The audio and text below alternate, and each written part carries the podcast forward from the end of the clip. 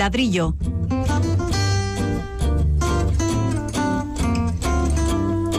El programa divulgativo de Radio Vitoria dedicado a la arquitectura y el urbanismo.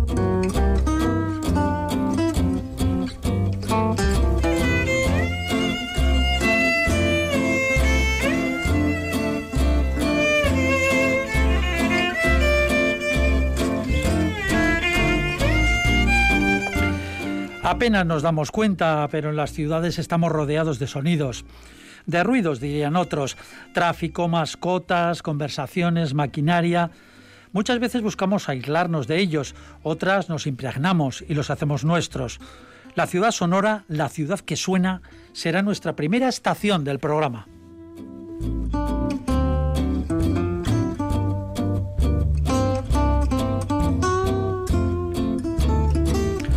Nuestro invitado de hoy no es arquitecto, ni tampoco urbanista. Es un reconocido escritor especializado en viajes y naturaleza que a la vez se ha interesado por las ciudades y cómo mejorarlas y que ha escrito un libro, el último por ahora, sobre algo muy actual, las supermanzanas. Seguro que les suena. Se llama Gaby Martínez. Luego, en clave más local y a sugerencia de un oyente, analizaremos la zona residencial de moda de la capital alavesa, Arechavaleta Gardelegui.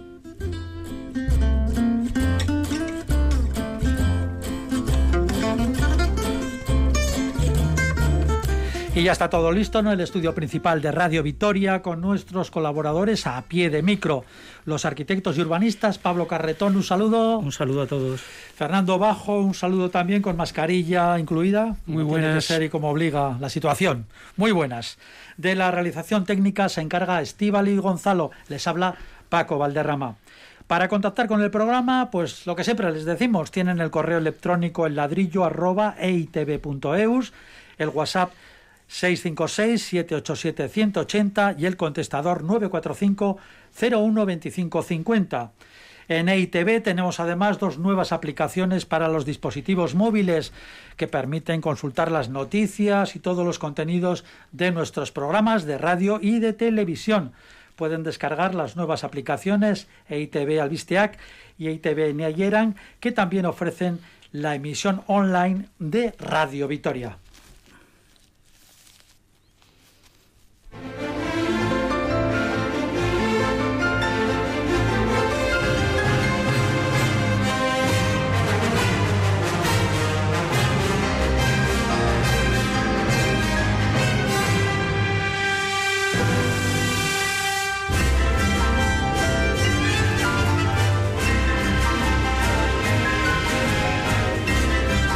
Esto que suena es la famosa pieza Rhapsodia en Blue del compositor norteamericano George Gershwin, estrenada en Nueva York en 1924. Para muchos plasma de forma magistral el palpitar estruendoso y a la vez sutil de la ciudad.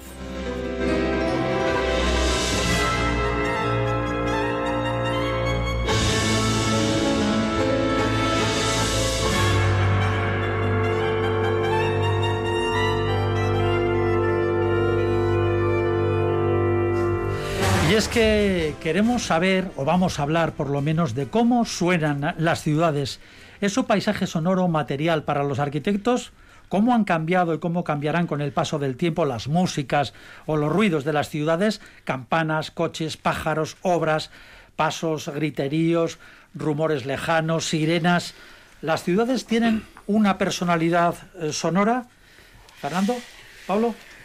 A mí, antes que nada, me gustaría comentar una pequeña cita. Ya sé que no eres muy partidario de esto, pero habría que empezar con algo así. ¿no? Eh, Paul Valéry, el famoso escritor, filósofo y gran personaje francés que habló mucho de la ciudad, de la arquitectura y también de la música, él defiende que el sonido es una, o música en concreto, ¿no? es una de las artes más eh, solicitadas ¿no? por la sociedad dice textualmente que es la más inmersa en la vida social y la más cercana a la vida de todos los ciudadanos. Así que desde ese punto de vista yo creo que sí que es un factor fundamental de la ciudad, es una dimensión más de la ciudad. No solo la dimensión física, sino también esta dimensión perceptiva que forma parte del paisaje y que en este caso constituye el paisaje sonoro de la misma. Sí, bueno, actualmente vivimos tiempos en que las ciudades son completamente visuales, ¿no? el tema visual le ha ganado un poco la, mano al sonido, ¿no? Al sonido en las ciudades. Pero bueno, ahora haremos un recorrido a lo largo de la historia y veremos cómo el sonido en las ciudades era, era fundamental, era fuente de comunicación y de relacionarse. ¿eh? Entonces ahora... Y de molestias también. Eh, sí, cuando el sonido molesta ya son ruidos, ¿no? El sonido de la ciudad y los ruidos de la ciudad, que también hablaremos pero vivimos tiempos en que lo visual se ha impuesto de una manera considerable, ¿no? Los códigos, los iconos, las, las imágenes que tenemos, ¿no? Pero sí que hubo un tiempo en que el sonido era, era, era, era fundamental. Eh, sin ir más lejos, eh, a mediados del siglo XX, en las ciudades industriales había como tres, tres sonidos fuertes, ¿no? Que eran las campanas de la iglesia, con los códigos de, de entierro o de fuego, o, o, el horario, o las retretas, etcétera, ¿no? Luego estaba la, la sirena de las fábricas, que todos yo recuerdo haberlas oído. Esas, es cierto, esa sirena, ¿no? Que, a las tantas de la mañana, pues a las 6 de la mañana o a las 7 sonaban sirenas. La sirena de la fábrica. Que iban a bombardear y era la sirena de Hay la fábrica. Hay canciones preciosas sudamericanas, etcétera, sobre hablando de la sirena. Y por otra parte también nos acordamos siempre de la bocina de, del cole o de la de Di Castola, ¿no? O sea, que había sonidos que te marcaban un poco en aquella época, pero bueno, y, y, antes, anteriormente, pues también había, había sonidos. Incluso también un poco lo que comenta Fernando, hay ciudades que se caracterizan por un tipo de sonidos, ¿no? Yo, fíjate, distinguiría, por, por, poner un poco de estructura a este tema, eh, entre ruidos en la ciudad, pues eso, las máquinas, los coches, el tráfico, las obras, ¿no? Tan desagradables muchas veces, el pica pica, ese que siempre parece que nos persigue, ¿no? Sonidos, ¿no? Que son, pues, pues esas campanas o esas sirenas que bien dice Pablo, pero también el del mar o el de los ríos, ¿no? En aquellas ciudades en las que tienen, tienen frente directo a estas vías o, o a estas, al agua, ¿no? Pero también el del viento, el de los semáforos, que últimamente, vamos, sí. como para los invidentes se han activado estos eh, protocolos sonoros, pues también existen, ¿no?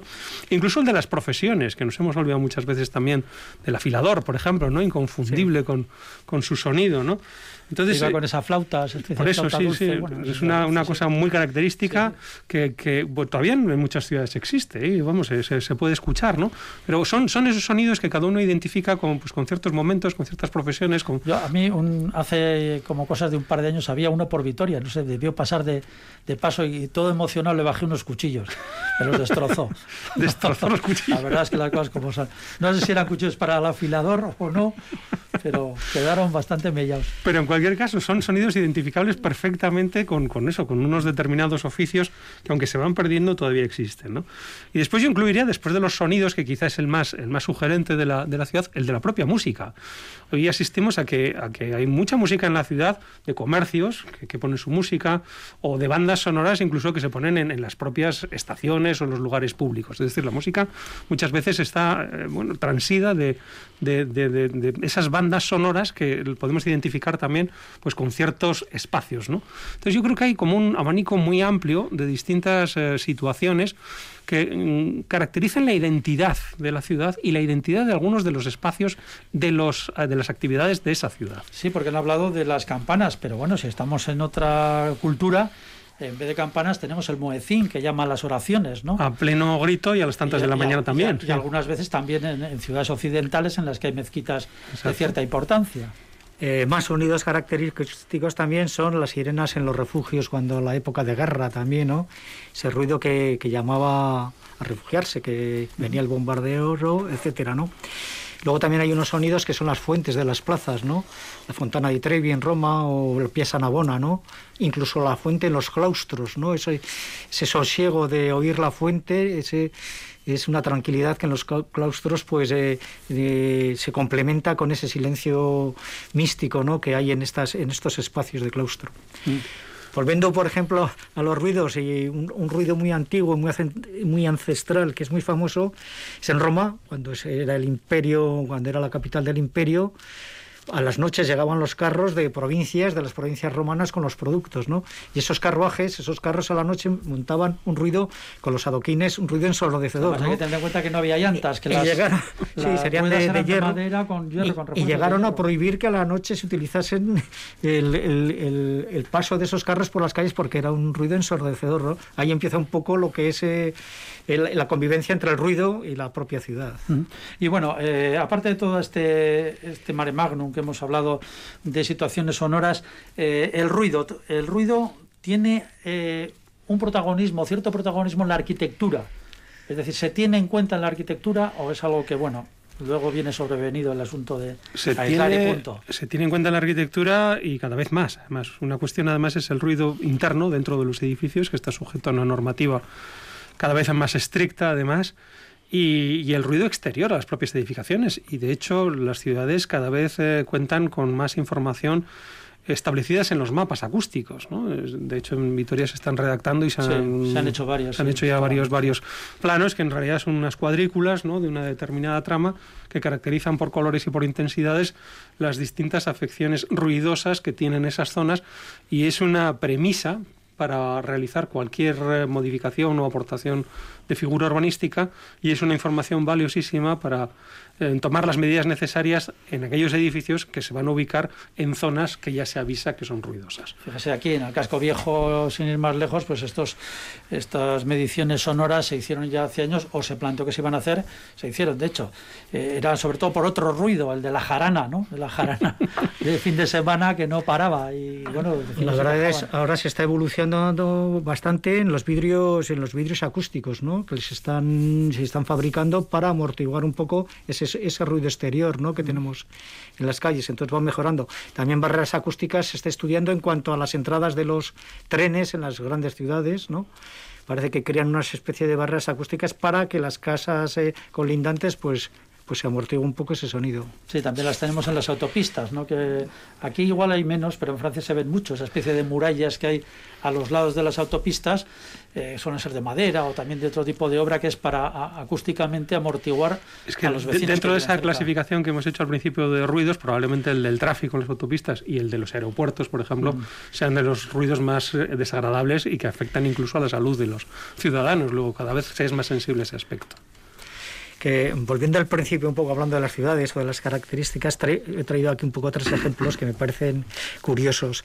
Uno es Nueva York, los sonidos de Nueva York, yo recuerdo que eran las sirenas de bomberos, las sirenas de la policía y las sirenas de la ambulancia y constantemente, ¿no? Eran esos tres sonidos en las calles de Nueva York con esas, esas longitudes, esos esos eh, cañones, ¿no? Esos, esos, esos habría más rebote de ruido, sí, exacto, ¿no? Esa, esa imagen era impresionante.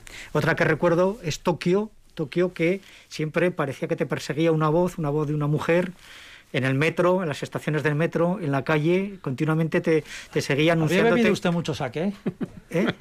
¿Había bebido mucho saque? No, hombre, las estaciones te estaban, joder, las entradas, las llegadas de las estaciones, las, por dónde podías pasar, qué vagones no te podías montar, y salías a la calle y efectivamente en la calle tenías el, el sonido comercial, que te estaban completamente eh, bombardeando de, acústicamente, aparte de las imágenes, ¿no? Y una última, una última ciudad es Delhi, Daily que con los ruidos de los autobuses, de los tuk-tuks, de los camiones, las bocinas, o sea, esa, esa, ese, esa locura, esa locura sonora que ese código los habitantes de Delhi, pues bueno, lo absorbían perfectamente, pero claro, claro los que íbamos un poco allí de turis y tal, pues te, chocaba ese ruido ensordecedor, como puede ser el Cairo también, ¿no?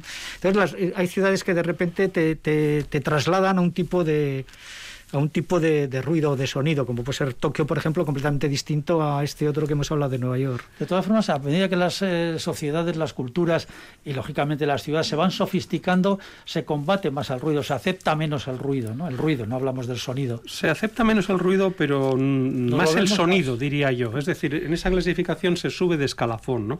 Porque lo que no hay que olvidar es que hay una relación muy clara entre el sonido y, y la cultura de cada ciudad, ¿no? Por ejemplo, con el ocio con las subculturas, gente joven, tribus urbanas, con la protesta, también es algo muy, muy, muy típico, una manifestación y sus eslogans, etcétera, etcétera. ¿no?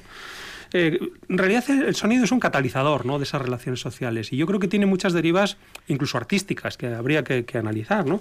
Pues son, fíjate, los videoclips que se filman en las ciudades ¿no? y en las calles, ¿no? atendiendo a los sonidos característicos. ¿no? Tiene dimensión social, ¿no? no son lo mismo los sonidos que se escuchan en un barrio vamos a decir, de una determinada clase social que los que se escuchan en otra clase social, ¿no? Tiene, tiene connotaciones, como hemos dicho, culturales, antropológicas, políticas, económicas, de todo tipo, ¿no?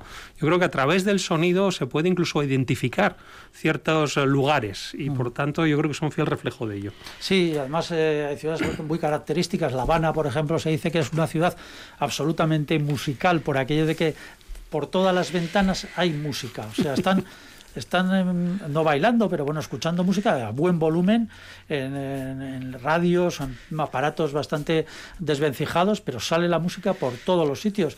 Luego hay ciudades también, bueno, pues es más típico, por ejemplo, del sur, ¿no? Esos patios de manzana en el que habla de vecino a vecino y se comentan y bueno, es, todo, un mundo la, sonoridad un código, urbana, Sí.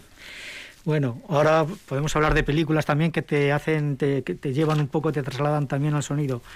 Yo traigo Metrópolis, que aunque es muda, las imágenes te están eh, te están mostrando la ciudad, una ciudad maquinista completamente eh, alienada a la, persona, ¿no? Y aunque no tiene sonido, parece que estás viendo cómo, cómo la gente está luchando, trabajando en esa, en esa película. además, esas películas en su día se proyectarían, si no con una orquestina, si con un piano, con un poco de, música que le daría esa, esa sonoridad que...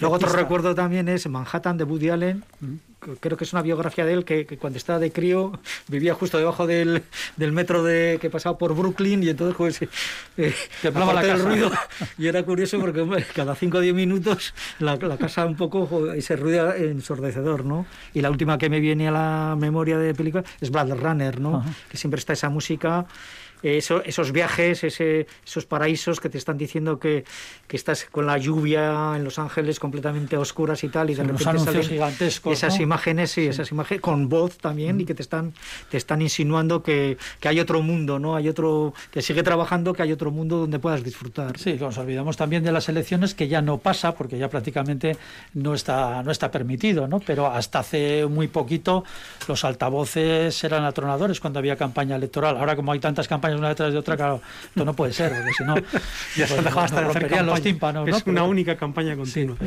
pero, en cualquier caso sí que es cierto que nuestras ciudades son muchísimo más ruidosas que las del norte de Europa, ¿no? que en general pues son más silenciosas y en ese aspecto como más tranquilas. ¿no? Lo que ocurre es que, fíjate, hay una, hay una especie de, de globalización también en cuanto a esto. ¿no? Lo mismo que cada vez todos vivimos de la misma información y tenemos las mismas fuentes y nos parecemos cada vez más, ¿no? Eh, yo creo que también los ruidos están eh, de alguna manera igualando. ¿no? Si antes es verdad que no sé, viajar a, cualquier otro país o del norte o incluso oriental en general, pues era, era experimentar otro paisaje sonoro, hoy creo que cada vez es más bien parecido, ¿no? Es decir, los lemas son los mismos, aunque sean en otro idioma, la música que los acompaña son los mismos y, el, ruido en general se está, por así decir, globalizando también, ¿no? Cosa que es una pena, ¿no? Porque al final lo que era un carácter identitario se está convirtiendo en un carácter ya de, absoluta alineación, ¿no? En todos los sitios es igual. Más cosas, Paco. Eh, cuadros, cuadros de pintores famosos. Por ejemplo, me recordaba de Chirico, ¿no? Esas, esas imágenes de ciudades en silencio, evidentemente, pero te, te invitan a ese, a ese silencio místico en el que en la lejanía aparece un tren una máquina de un tren con humo y mm. tal, que estás viendo un cuadro y dices, joder, eh, no se oye, ¿no? Y precisamente esa imagen te está dando, te está evocando ese silencio, ¿no? Te, quizá el pintor te está descubriendo que, que es el, el, valor del cuadro, que quizás sea ese silencio que, que lo demuestra con esa máquina de tren y esos paisajes esas, esas, eh, esas estatuas, esos pórticos, esos claroscuros que, que bueno, que, que también hablan de silencio. Hay museos que han hecho ese experimento en poner algunos cuadros, sobre todo pues eh, cuadros mm, del expresionismo ruso y de otro tipo de, artistas de esa, de esa, época, de la primera mitad del siglo XX, sobre todo, y bueno, que los han puesto con música, con algún tipo de, bueno, sonidos, ¿no? El, el cuadro con un equipo de sonido o unos cascos que te podías poner, con unos ruidos y tal, que te sugerían un poco, pues, la idea de, ese cuadro, ¿no? O, y hablando de experiencias, eh, que no de experimentos, eh, yo creo que lo fundamental que hemos vivido respecto al ruido ha sido precisamente cuando nos confinaron, ¿no? Hace un año aproximadamente. Exactamente. Cuando el ruido humano por lo menos desapareció de nuestras calles, ¿no? Y curiosamente se oían los pajaritos mucho más que, antes, ¿no? Y era la fauna la que invadió los sonidos naturales, se oía el viento, ¿no? Se oían, se oían las hojas y, se oían pues toda clase de sonidos. Eso y las sirenes de las ambulancias. También, era, un contraste, era un, contraste tremendo en aquel Pero el resto era un fondo de silencio total y decía, ha desaparecido. Que nos impresionaba mucho además, claro, porque una que nos suena... Es siniestro, no deja de ser una... ¿no? El ruido hasta cierto punto pues te da seguridad, ¿no? Porque quiere decir que hay más gente alrededor haciendo algo, ¿no? Pero cuando no suena nada, las alarmas casi saltan automáticamente, ¿no? Las calles vacías, ¿no? exacto, exacto, pero vacías de gente y vacías de la ruido. La naturaleza reivindicándose y diciendo, bueno... Y precisamente del ruido o de la falta de ruidos o de sonidos, pues tenemos que hablar de aquí al futuro, porque estamos, eh, bueno, pues constantemente poniendo sobre la mesa los vehículos, los automóviles, las furgonetas eléctricas, y bueno, una de las virtudes que tienen es que no, hacen nada de ruido los coches eléctricos. Entonces las compañías están intentando a ver si se ponen de acuerdo en ponerle un ruido al coche. Sí, porque, si no puede ser tan peligroso. claro, no, eh, no, nos damos cuenta, pero somos mm, eh, automáticamente y por instinto casi oímos el ruido de un coche y sabemos dónde está, sin mirar. Prácticamente lo Si no mete ningún ruido, sobre todo como te saltes un semáforo. pues sí, entonces... A lo que estamos muy acostumbrados, por otro lado, pues sí. Sí, sí, también. Pero eso, fíjate, como conclusión es, es, Pero no, no, no, no, es ninguna Necesitamos el ruido. Están, eh, hablando entre ellos y tal, hay comités para ver, bueno, que le ponemos ruido al coche, que, que emita algún ruido y qué tipo de ruido sería. Claro, están ya intentando componerlos o ver aunque, aunque suene de aviso. Sí, es verdad. Mm. Yo creo que eso realmente va dentro de nuestra manera de ser. No podríamos vivir sin ruidos. Nos sentiríamos mucho más inseguros en todos los aspectos. espacialmente tienes, necesitas el ruido para saber espacialmente dónde estás colocado o a qué distancias estás del foco de ruido, ¿no?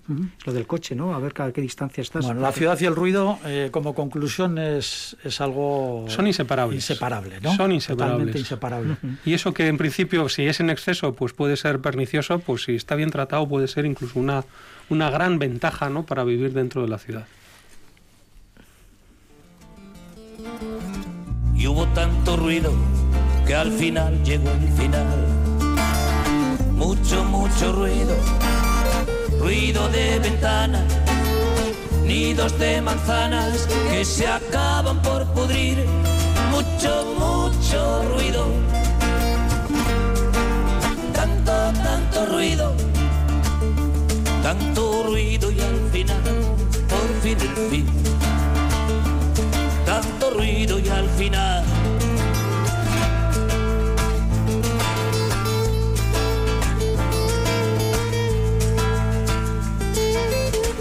Hubo un accidente, se perdieron las postales.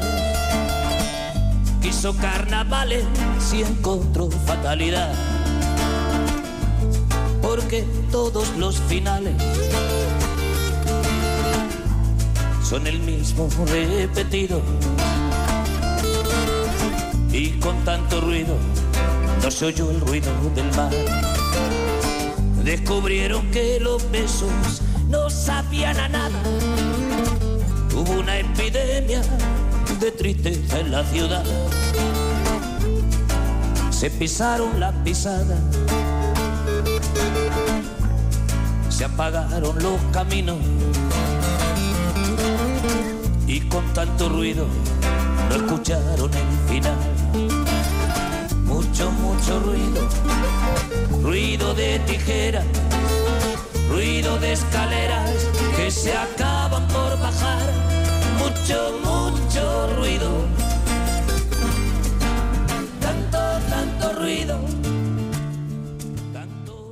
el ladrillo, el programa divulgativo de Radio Vitoria dedicado a la arquitectura y el urbanismo.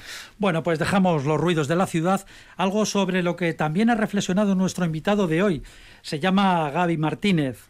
Ha escrito varios libros de viajes con un estilo tan personal como premiado y narrativa, con títulos como Las Defensas o Ático. También el titulado Un cambio de verdad, una vuelta al origen de pastores, en tierra de pastores.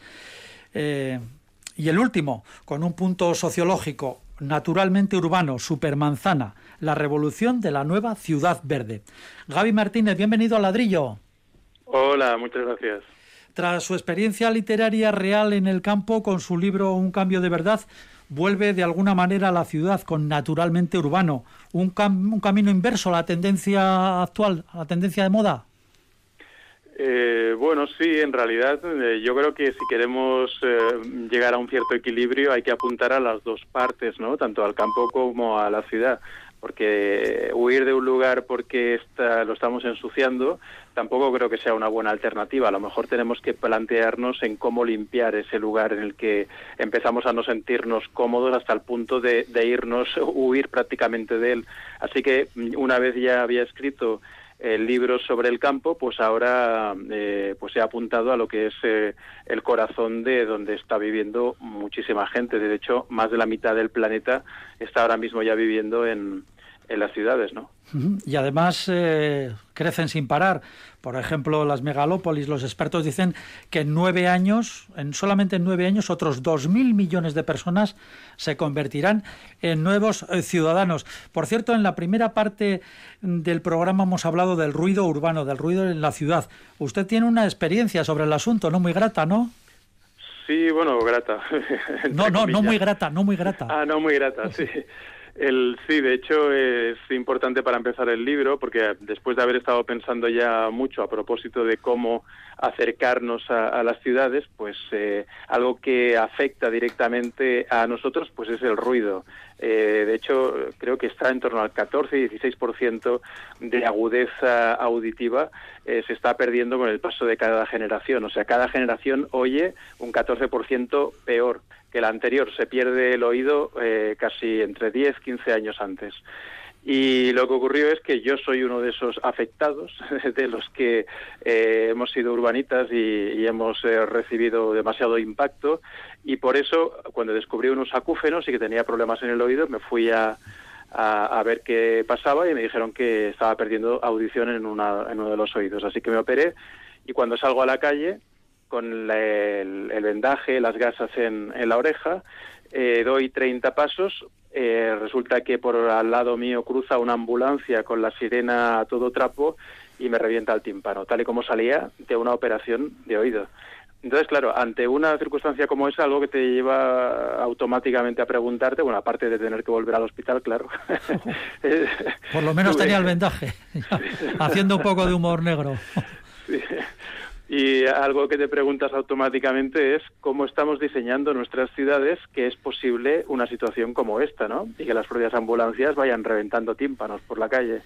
Entonces algo que, y a partir de ahí, eh, otro enlace que hice fue que resulta que la idea de supermanzanas, que es como eh, el subtítulo del libro que acabo de publicar, eh, las supermanzanas, esa forma de diseño urbano, nace a partir de una persona cuya misión al principio es eh, intentar disminuir el ruido dentro de las ciudades. Y lo que ocurre es que ve que para disminuir el ruido tiene que intervenir en la red de autobuses y que la red de autobuses solamente la puede regenerar si interviene en otros lugares y todo eso da lugar a una nueva célula urbana que se llama supermanzana y que lo que hace es, digamos que ofrecer soluciones ecosistémicas para todo el conjunto de, de las ciudades, de una mm. ciudad. ¿no?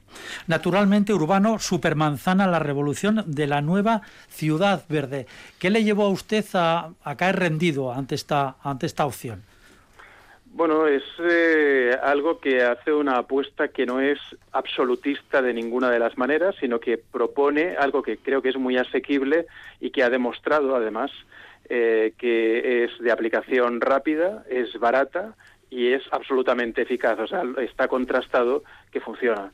Entonces, ¿qué más puedes pedir? ¿No? Bueno, bonito, barato, en un momento en el que la alerta es máxima en todas las ciudades. O sea, hasta antes de la pandemia, cada dos por tres en muchas de las grandes ciudades, sobre todo europeas, pero también asiáticas eh, y también en Estados Unidos y, muchos países en realidad, estábamos eh, teniendo que cerrar calles o condicionar el movimiento de vehículos en función de la contaminación atmosférica que se estaba viviendo, ¿no? Pues la supermanzanas lo que te propone es revertir esto. Eh, por ejemplo, ¿por qué?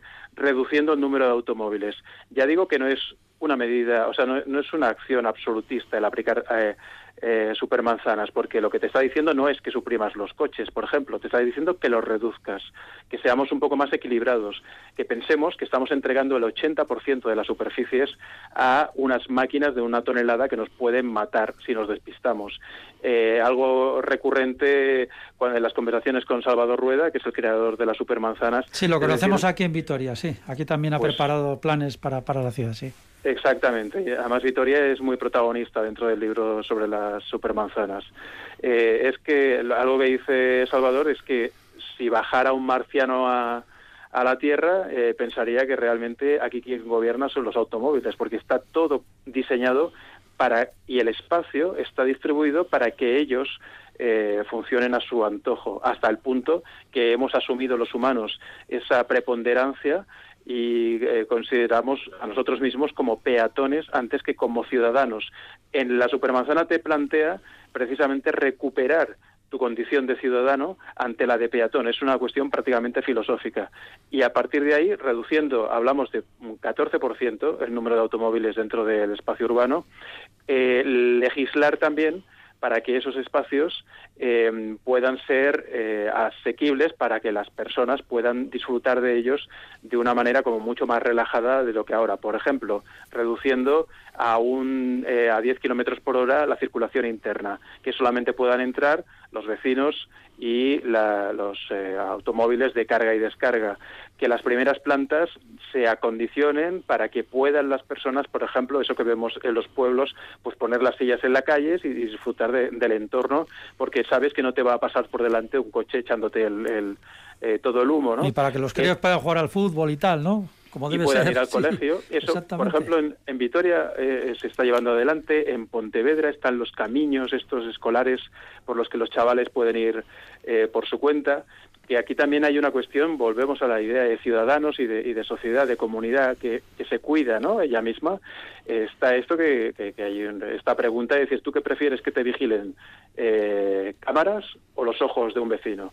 a tus chavales, ¿no? O sea, y de repente si tú tienes, si tú has creado a través de ese juego con primeras plantas, otra cosa que, no había dicho, eh, el plantar verde, que el verde esté muy presente, porque si tú, claro, eh, eh, eh, quitas el combustible y los automóviles, algo que vas a disponer es más espacio para plantar verde, ¿no? Para hacerlo todo más cómodo. Entonces, si tú creas un sentimiento de comunidad para disfrutar de ese verde y, que los niños puedan jugar y tal, es que no es solamente una apuesta por la salud, eh, física, es una apuesta por la salud mental, porque yo creo que algo muy importante es la confianza en los vecinos, ¿no? el volver a, conocer a, tu vecino. Y no me estoy poniendo en plan utópico, estoy hablando de, situaciones como muy elementales, muy básicas, de, saber a quién tienes al lado viviendo, básicamente. ¿eh? Gaby, buenas tardes. Eh, esto de la supermanzana, que, que, hasta cierto punto pues todos compartimos y, y más o menos pues lo entendemos, cuando tú, perdón, lo conviertes en, motivo literario, eh, ¿qué es lo que te mueve a ello? ¿Por, qué lo, pasas del plano técnico, por así decirlo, al plano de la literatura, de, la, de, tu libro? ¿Cuáles son los factores que te mueven a ello? Bueno, hay algo que creo, yo, yo soy escritor de, literario y algo que he percibido es que siempre que tengo que recurrir a libros eh, que me den, que que toquen la emoción, por decirlo así, que, se salgan del aspecto técnico, tengo que recurrir a, a otras lenguas prácticamente. No hay pero no, no solo hablo de urbanismo, de arquitectura, hablo también de naturaleza, de ecología.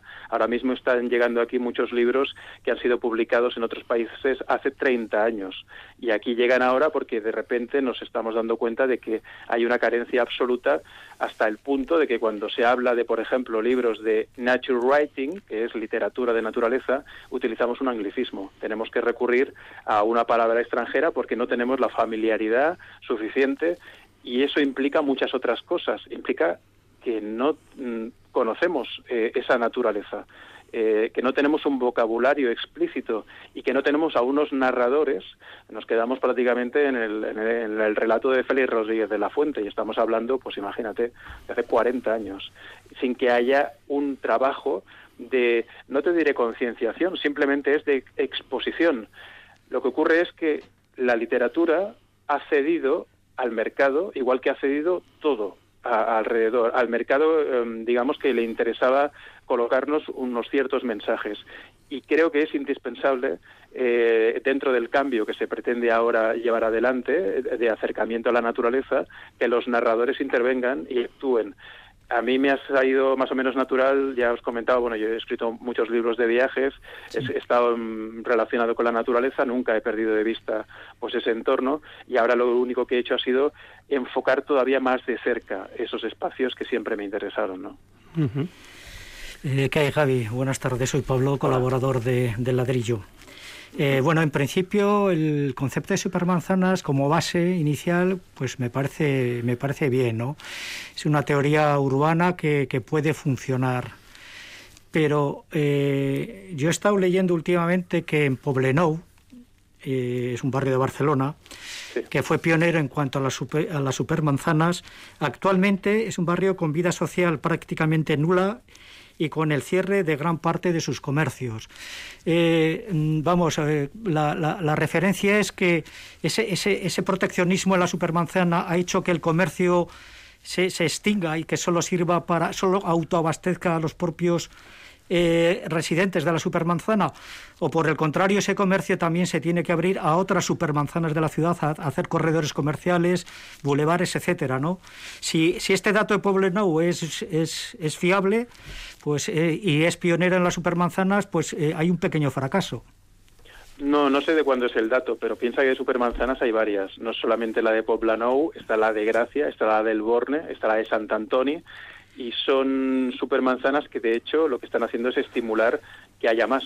Algo que también es, eh, es digamos, como un lugar común ya de las supermanzanas, porque en esto llevamos ya como más de 10 años, es eh, que tú pregúntale a alguien al principio eh, que esté en contra de las supermanzanas. Hazle la misma pregunta, ¿qué te parece la supermanzana? Se pregúntale primero a alguien que esté en contra, después a alguien que esté a favor y después a alguien que lleve 10 años viviendo con supermanzanas. Eh, una de las cosas que se decían al principio, no sé este dato que tienes de, de dónde ha salido, porque es un dato que se utilizaba al principio de las supermanzanas cuando empezaban a salir. Es de este año, es de, desde este año. Lo he visto por internet y está hablando, están hablando de, en el caso concreto de Poblenou.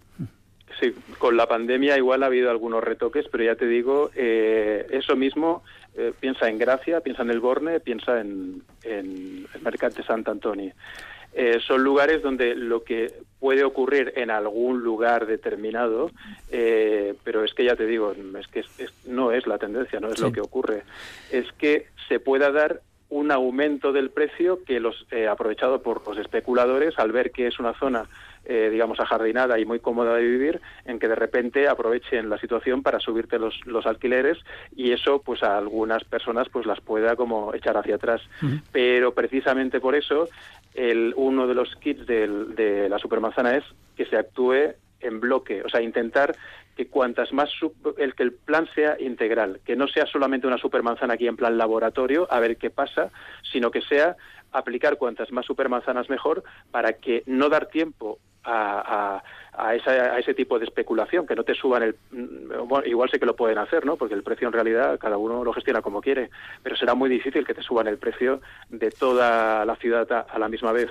Que en algún caso se puede dar esta, esta circunstancia, no te diré que no, pero vamos, no es eh, lo común. Y, no, y de hecho todas las dificultades enormes que hubo con las supermanzanas, con los vecinos que no querían, con tal, ahora quítale una supermanzana a un vecino que le has puesto eh, esa solución delante.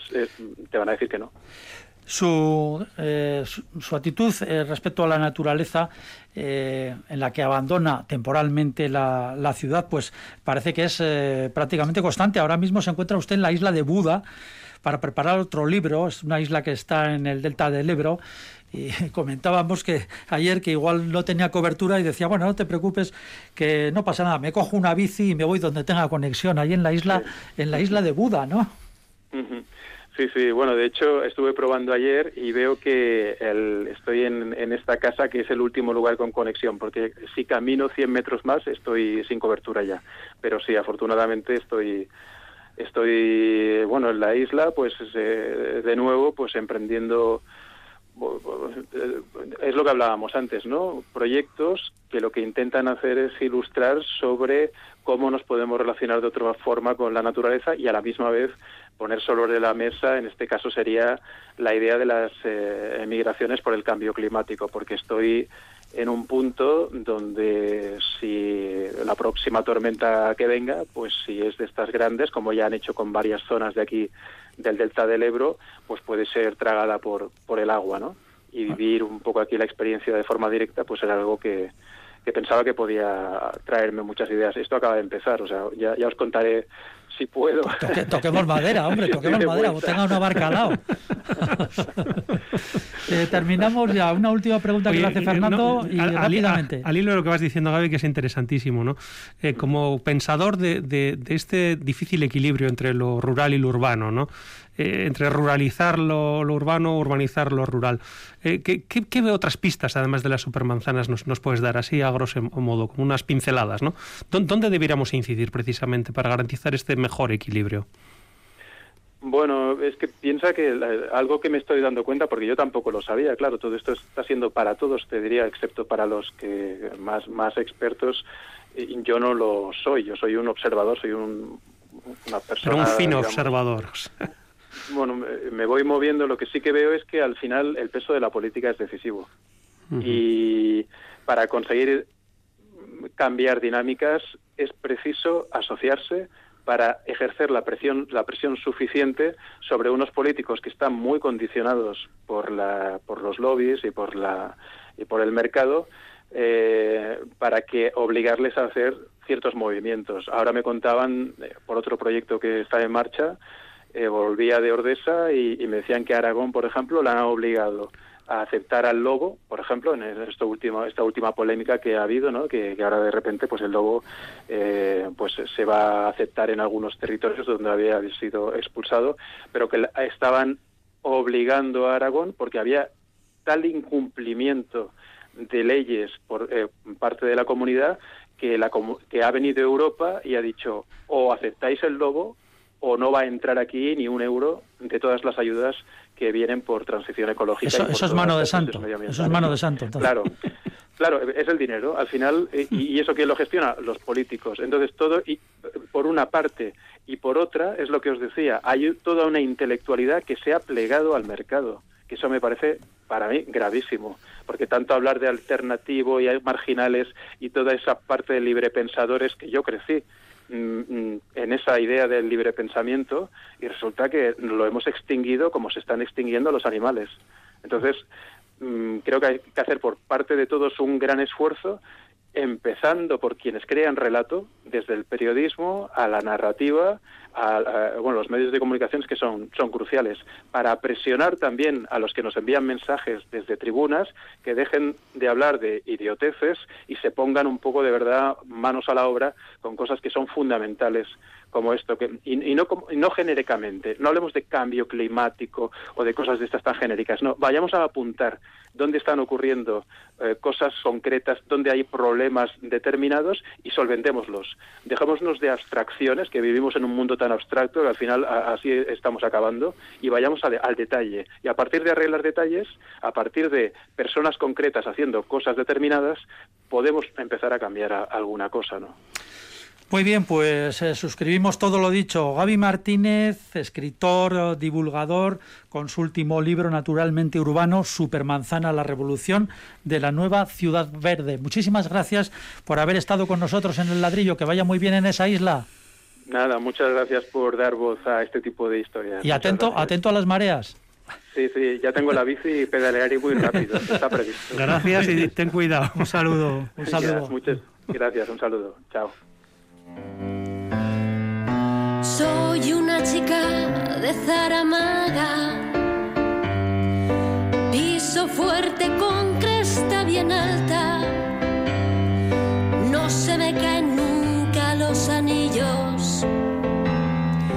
Hice copia de llaves del paraíso,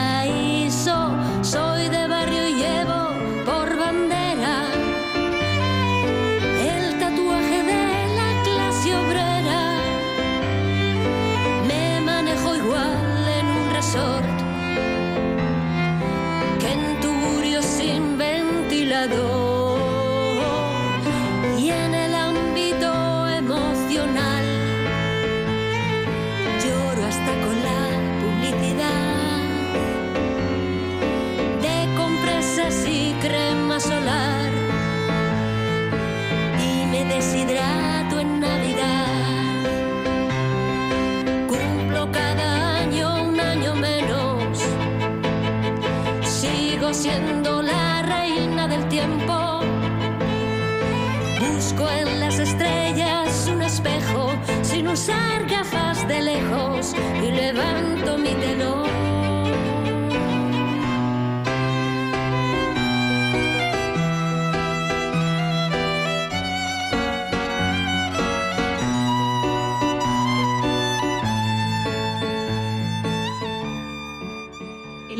El programa divulgativo de Radio Vitoria dedicado a la arquitectura y el urbanismo. Pues aquí seguimos con el ladrillo. Bueno, interesante el invitado, Gaby Martínez. Habrá que eh, seguirle con mucho, mucho detalle todas estas experiencias, lo que está escribiendo además ahora sobre el clima, sobre el cambio climático.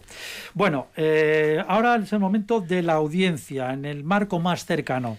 La pregunta de un oyente que ha llegado a Radio Vitoria, ha llegado por el correo electrónico el ladrillo Es Alberto Palot. Dice, ¿Arechavaleta y Gardelegui no van a terminar como otros Alburúa o Zabalgana?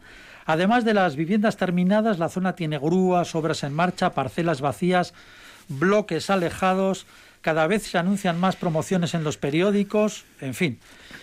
Eh, bueno, vamos a ver, eh, por contestarle a Alberto. Eh, yo creo que son dos tipos de urbanismo de hacer ciudad completamente distintos. Arechavaleta es un barrio en la zona sur, es un barrio de baja densidad, estamos hablando de 27 viviendas por hectárea. Normalmente en una ciudad compacta se habla de 75, que es la, es la tercera parte de esto. ¿no?